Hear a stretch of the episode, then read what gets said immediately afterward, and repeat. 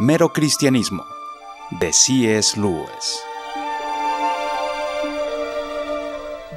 Libro cuarto. Más allá de la personalidad o los primeros pasos en la doctrina de la Trinidad. Capítulo 11. Los nuevos hombres.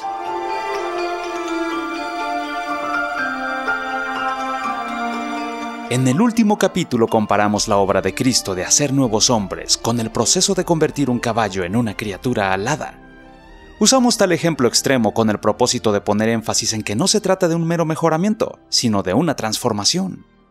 El paralelo que más se acerca a esto se halla en las transformaciones notables que pueden lograrse en los insectos al aplicárseles ciertos rayos. Algunos creen que es así como tiene lugar la evolución, las alteraciones en criaturas en las cuales todo esto depende pueden haberse producido por rayos provenientes del espacio exterior. Por supuesto que una vez que las alteraciones se producen, lo que llamamos selección natural empieza a trabajar sobre ellas. Esto es, sobreviven las alteraciones útiles y las otras desaparecen. Quizás el hombre moderno pueda entender mejor la idea cristiana si la toma en conexión con la evolución. Todo el mundo sabe en qué consiste la evolución, aunque claro está, hay gente educada que no cree en ella. A todos se nos ha dicho que el hombre evolucionó de tipos inferiores de vida. En consecuencia uno a menudo se pregunta, ¿cuál es el paso siguiente? ¿Cuándo va a aparecer el ser que sucederá al hombre? Algunas veces escritores imaginativos han tratado de presentar el cuadro del próximo paso, el superhombre como lo llaman. Pero por lo general solo logran presentar a alguien mucho peor del hombre que conocemos y luego tratan de hacerlo superior por el sencillo procedimiento de dotarlo de piernas y de manos extras. Pero supongamos que el próximo paso haya de ser algo aún más diferente de lo que nunca antes se haya soñado. ¿Y no es muy probable que así acontezca? Hace miles de siglos evolucionaron criaturas enormes, fuertemente acorazadas. Si alguien en aquel tiempo se hubiera puesto a observar el curso de la evolución, probablemente habría esperado que el resultado habría de ser criaturas más y más fuertemente acorazadas pero se habría equivocado. El futuro tenía bajo la manga una carta escondida, la cual nada de lo de aquel tiempo habría puesto a nuestro supuesto observador en camino de acertar. Iban a surgir animales pequeños, desnudos y desprovistos de coraza, pero con un cerebro mayor, y con tal cerebro iban a dominar todo el planeta. No iba a tener más poder que los monstruos prehistóricos, sino que iba a poseer una nueva clase de poder. El paso siguiente no solamente iba a ser diferente, sino diferente con una nueva clase de diferencia. La corriente de la evolución no iba a fluir en la dirección que pensaba nuestro observador. Iba a dar un giro muy agudo. Ahora parece que la mayoría de las presunciones populares en cuanto al paso siguiente están cometiendo la misma suerte de equivocación. La gente ve, o por lo menos piensa que ve, hombres con cerebros más desarrollados y con mayor dominio sobre la naturaleza. Y porque cree que la corriente va en tal dirección, se imagina que todo fluirá en dicha dirección pero no puedo dejar de pensar que el próximo paso en realidad será nuevo. Irá en una dirección en la cual nunca podríamos haber soñado. No valdría la pena llamarlo paso nuevo, a menos que lo sea. Espero no un cambio, sino un nuevo método de producir el cambio. O para decirlo en una forma de acertijo, espero que la próxima etapa de la evolución no sea en forma alguna una etapa de la evolución. Espero que la evolución misma sea superada como método de producir cambio. Y por último, no me sorprendería que cuando esto suceda muy pocos se den cuenta de lo que ha acontecido. Y si estos términos son los que escogemos para hablar, el punto de vista cristiano es el de que precisamente el nuevo paso ya apareció, y es en realidad nuevo. No es un cambio de hombres con cerebro a otros hombres con mayores cerebros, es un cambio que toma una dirección diferente. Un cambio que consiste en que las criaturas de Dios se convierten en hijos de Dios. El primer ejemplar apareció ya en Palestina hace cosa de dos mil años. En un sentido, el cambio no es una evolución en manera alguna, porque no es nada que surja del proceso natural de los acontecimientos, sino algo que desde afuera llega a la naturaleza. Pero esto era de esperarse. Llegamos a la idea de la evolución por el estudio del pasado. Si va a haber cambios, claro está que nuestra idea basada sobre el pasado no los provee. Y en efecto este nuevo paso difiere de los anteriores, no solo en que proviene de fuera de la naturaleza, sino también en varios otros aspectos. Primero, no se lleva a cabo por reproducción sexual. ¿Tenemos que sorprendernos por esto? Existió un tiempo antes de que apareciera el sexo. el desarrollo se efectuaba por métodos diferentes. Por consiguiente, podríamos haber esperado que vendría un tiempo cuando el sexo desaparecería, o lo que en realidad está pasando, un tiempo en que, aunque continuara existiendo, dejaría de ser el canal principal del desarrollo. Segundo, en las etapas primitivas los organismos vivientes no tuvieron opciones, o solo muy pocas en cuanto al nuevo paso. El proceso fue en su mayor parte algo que les sucedió, no algo que ellas fabricaron. Pero el nuevo paso, el paso de ser criaturas a ser hijos, es un paso voluntario. Al menos voluntario en un sentido. Nos es voluntario en el sentido de que cuando nos es ofrecido lo podemos rehusar. Si así nos place podemos plantarnos en donde estamos, podemos echar raíces allí y dejar que la nueva humanidad marche sin nosotros. Tercero, hemos dicho que Cristo fue el primer ejemplar del nuevo hombre, pero claro que Él es mucho más que eso. No es apenas un nuevo hombre, un espécimen de las especies, sino el nuevo hombre. Él es el origen y el centro y la vida de todos los nuevos hombres. Por su propia voluntad vino al universo creado y trajo con él la Zoé, la nueva vida. Claro está que quiero decir nueva para nosotros. En su propio lugar la Zoé ha existido desde toda la eternidad. Y Cristo la transmite no por herencia, sino por lo que hemos llamado nueva infección. Todo aquel que la obtiene lo hace por medio del contacto personal con Él. Los otros hombres se vuelven nuevos por estar con Él. Cuarto, este paso se da a diferente velocidad de los anteriores pasos. Comparada con el desarrollo del hombre en este planeta, la difusión del cristianismo sobre toda la raza humana es como el destello de un relámpago, porque dos mil años es casi nada en la historia del universo. No olvidemos que todavía somos los cristianos primitivos.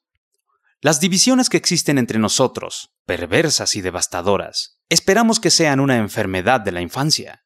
Todavía nos hallamos en la muda de dientes. No hay duda de que el mundo exterior piensa justamente lo contrario piensa que estamos muriendo de viejos. Pero tantas veces así lo ha pensado antes. Repetidas veces se ha dicho que el cristianismo se halla en agonía, muriéndose por las persecuciones de afuera y las corrupciones internas, por el desarrollo de las ciencias físicas, por el levantamiento de grandes movimientos revolucionarios anticristianos. Pero en cada una de estas ocasiones el mundo se ha visto defraudado. Su primer chasco fue sobre la crucifixión. El hombre resucitó. En un sentido esto ha venido sucediendo desde entonces. Nos damos perfecta cuenta de cuán tremendamente injusto debe haber parecido esto a los enemigos. Siguen queriendo matar a lo que Cristo inició. Y cada vez que esto ocurre, cuando todavía se encuentran apisonando la tierra de su sepulcro, de repente oyen que todavía se halla vivo y que ha surgido en algún nuevo lugar. No es de sorprenderse que nos odien. Quinto, lo que está en juego es mucho más. Por no dar los primeros pasos, una criatura perdía, en el peor de los casos, sus pocos años de vida sobre la Tierra. Con frecuencia no perdía ni siquiera esto. Por no darlos en esta etapa perdemos un premio que en el sentido estricto de la palabra es infinito. Siglo tras siglo Dios ha guiado a la naturaleza hasta el punto de producir criaturas que pueden, si así lo quieren, ser sacadas de la naturaleza y convertidas en dioses. ¿Permitirán tales criaturas que la saquen? en un sentido se asemeja a la crisis del nacimiento. Mientras no nos levantamos y seguimos a Cristo, formamos todavía parte de la naturaleza. Todavía nos hallamos en el vientre de nuestra gran madre. Su preñez ha sido larga, dolorosa y muy llena de ansiedad, pero está llegando a su culminación. Ha llegado el gran momento. Todo se haya dispuesto. El médico está aquí.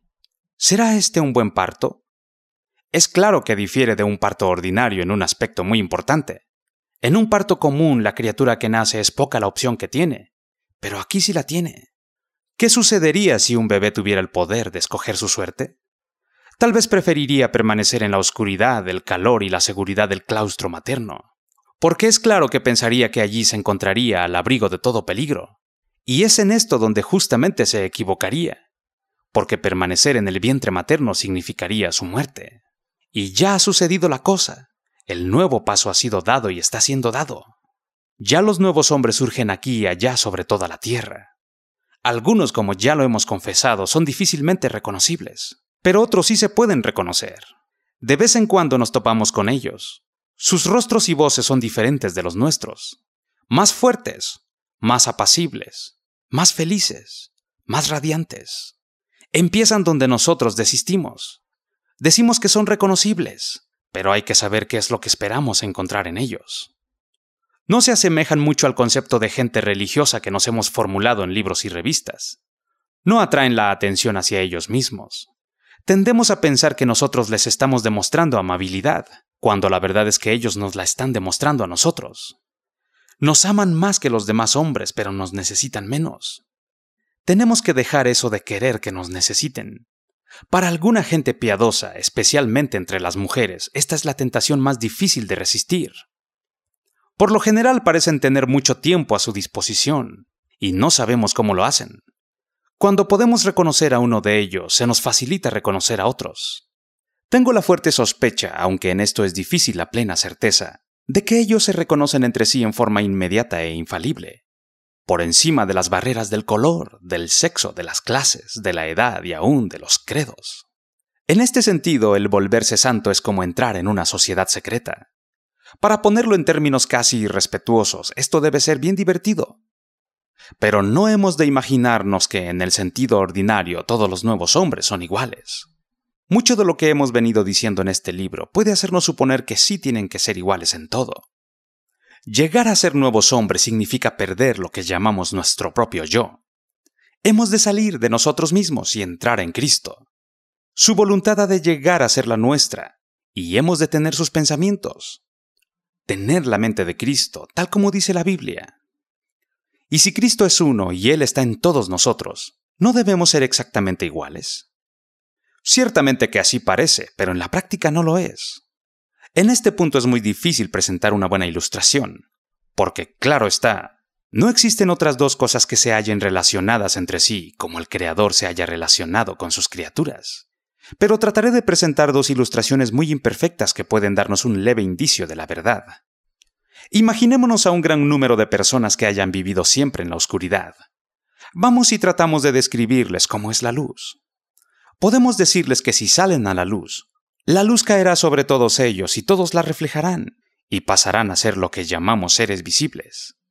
No es muy posible que estas personas se imaginen que, puesto que recibirán la misma luz y todos reaccionarán en la misma forma, es decir, reflejando la luz recibida, todas tendrán la misma apariencia. Pero sabemos que lo que la luz hará será destacar o mostrar cuán diferentes son entre sí. O supongamos que un cierto individuo no sepa nada en cuanto a la sal. Se le da a que pruebe un poco de ella y experimenta un gusto particular, fuerte y agudo. Entonces le decimos que en nuestro país toda la gente usa la sal para cocinar. La respuesta del hombre puede ser, en tal caso supongo que todos los platos que preparan tienen exactamente el mismo gusto, porque el sabor de eso que me han dado es tan fuerte que destruirá el gusto de todo lo demás. Pero nosotros sabemos que el efecto real de la sal es justamente lo opuesto. Lejos de destruir el sabor del huevo, de los callos y del repollo, lo que hace en realidad es avivar tal sabor. Tales cosas no mostrarán su sabor real hasta que se les haya añadido un poco de sal. Ya he dicho que esta no es una buena ilustración, porque después de todo se pueden destruir los otros sabores al usar demasiada sal. Al paso que no se puede destruir el sabor de la personalidad humana al poner en ella mucho de Cristo. Hice todo lo que pude. Sucede algo así con Cristo y nosotros. Mientras más marginemos lo que llamamos nuestro yo personal y dejemos que Cristo se haga cargo de la situación, más verdaderamente llegaremos a ser nosotros mismos. Hay tanto de Él que millones y millones de pequeños Cristos, todos diferentes, todavía son pocos para expresar plenamente a Cristo. Él los hizo a todos ellos. Inventó tal como un autor inventa a los de una novela todos los diferentes hombres que nosotros estamos destinados a ser. En este sentido, nuestro yo real nos espera en Cristo. Nada bueno resulta de tratar ser uno mismo sin Cristo. Mientras más le opongamos resistencia y más tratemos de vivir a nuestro propio modo, más llegaremos a estar dominados por nuestra herencia, nuestra educación, nuestro medio y nuestros deseos naturales. En efecto, lo que con tanto orgullo llamamos nuestro yo, se convierte apenas en lugar de reunión para caravanas de acontecimientos que nunca iniciamos y que no somos capaces de detener. Lo que llamamos nuestros deseos no serán más que los deseos que nuestros organismos físicos lanzan a la superficie, o que no son inyectados por el pensar de otros hombres, o hasta sugeridos por demonios. Huevos y alcohol y una buena noche de sueño será el origen real de lo que con orgullo tenemos como una gran decisión personal y discriminatoria, de hacer el amor a la muchacha que se sienta enfrente nuestro, en uno de los coches del tren. La propaganda será el origen real de lo que consideramos como nuestros propios ideales políticos. En nuestro estado actual no nos hallamos tan cerca de ser una persona como nos gustaría creerlo. La mayor parte de lo que llamamos nosotros puede ser muy fácilmente explicado. Es cuando nos volvemos a Cristo, cuando le entregamos nuestro yo a su personalidad, cuando de veras empezamos a tener por primera vez una personalidad propia. Al principio dije que hay personalidades en Dios. Ahora iré un paso más allá. No existen personalidades verdaderas en ninguna otra parte. Mientras no hayas entregado tu yo a Cristo, no tendrás un yo verdadero. La semejanza extrema a otros se halla más entre los hombres más naturales, no entre los que se han rendido a Cristo. Cuán monótonamente iguales han sido los grandes tiranos y conquistadores. Cuán gloriosamente diferentes son los santos. Pero debe haber una real entrega del yo. Hemos de arrojarlo ciegamente, por así decirlo. Cristo nos dará ciertamente una personalidad real, pero no hemos de allegarnos a Él con ese propósito. Mientras sea nuestra propia personalidad lo que nos interesa, no vamos a llegar a Él. El primer paso es tratar de olvidar por completo el yo.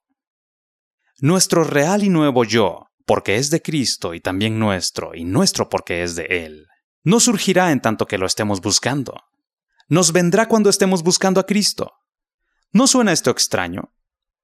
Sabemos que el mismo principio tiene su aplicación en los asuntos rutinarios de todos los días. Aún en la vida real, no logramos causar buena impresión en los demás hasta que dejamos de pensar en qué clase de impresión les estamos causando. Y aún en la literatura y en el arte, quien se afana por la originalidad nunca llegará a ser original. En cambio, si sencillamente tratamos de decir la verdad, sin preocuparnos ni poco ni mucho de las veces que se haya dicho, Nueve de cada diez veces llegaremos a ser originales sin siquiera habernos dado cuenta de ello. Este principio se aplica a todo en la vida, desde el principio hasta el fin. Pongamos a un lado nuestro yo y hallaremos nuestro yo verdadero. Perdamos nuestra vida y la salvaremos. Entreguémonos todos los días a la muerte y a la muerte de nuestras ambiciones y de nuestros deseos favoritos, y a la muerte de nuestro cuerpo al final. Entreguémonos con cada una de las fibras de nuestro ser y hallaremos la vida eterna. No nos reservemos nada. Nada de lo que no entreguemos llegará a ser nuestro de veras. Nada que en nosotros no haya muerto resucitará. Preocupémonos solo de nosotros mismos y a la larga hallaremos solamente odio, soledad, desesperación, ira, ruina, desintegración pero busquemos a Cristo y lo hallaremos, y con Él todo lo demás por añadidura.